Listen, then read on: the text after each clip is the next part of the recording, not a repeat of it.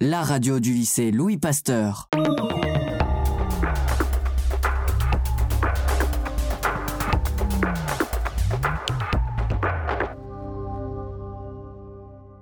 Bonjour à tous. Voici les nouvelles marquantes qui se sont déroulées la semaine passée. En Mayenne, cela faisait plus de 24 heures qu'une adolescente avait disparu. On craignait le pire, le viol et l'enlèvement. Après quelques jours d'enquête, la joggeuse est retrouvée dans un restaurant kebab de Sablé-sur-Sarthe. Ce vendredi 12 novembre viennent les aveux. La jeune Lisa révèle avoir inventé de toutes pièces son récit. Mais pourquoi avoir menti se demande le site l'internaute. Elle dit aussi avoir fait ses blessures elle-même, avoir découpé son t-shirt seul au ciseau. La police essaie de reconstituer ce puzzle assez flou et de définir ce qu'elle a fait durant sa disparition. La jeune Lisa encourt 7500 euros d'amende et 6 mois de prison avec une obligation de suivi psychologique. Qu'est-ce qui a pu lui passer par la tête pour inventer de telles choses? À quoi cela peut être dû? Pour rester dans ces histoires dramatiques, à Saint-Malo, un jeune de 22 ans venait de sortir d'un séjour en hôpital psychiatrique.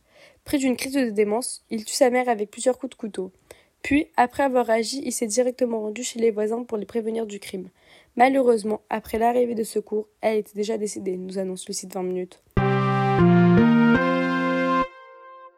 Un autre grave accident se passe en Tarn-et-Garonne. Un chasseur de 47 ans est grièvement blessé au visage ainsi qu'aux yeux, mais les circonstances restent à déterminer. Une enquête est donc ouverte. Il aurait reçu de multiples éclats au visage.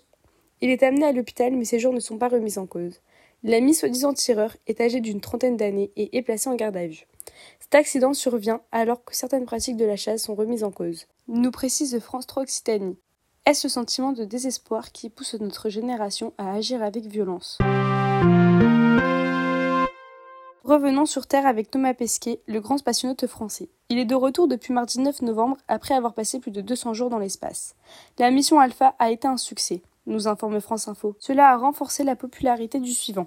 Thomas Pesquet nous avoue avoir été peiné à observer tous ces dérèglements climatiques, feux, incendies de là-haut. Il espère retourner au plus vite à l'entraînement pour pouvoir accomplir son objectif, la Lune en 2030. Après avoir quelques jours de repos, le Français reprendra ses différents travaux scientifiques. Et pour finir, un moment de recueillement et de mémoire. 13 novembre, cela a fait 6 ans jour pour jour qu'ont eu lieu les attentats du Bataclan. Ils ont fait 130 morts et 350 blessés à Saint-Denis à Paris. Nous fait par le Parisien. De nombreuses personnalités ont assisté aux cérémonies d'hommage comme Jean Castex et Anne Hidalgo, qui tout auront le déroulement de cette journée. Et Kamala Harris, vice-présidente de l'Amérique. L'heure était au recueillement alors que le procès des terroristes est encore d'actualité selon la presse. Espérons passer une belle journée malgré ces nouvelles peu réjouissantes, ainsi va la vie des infos.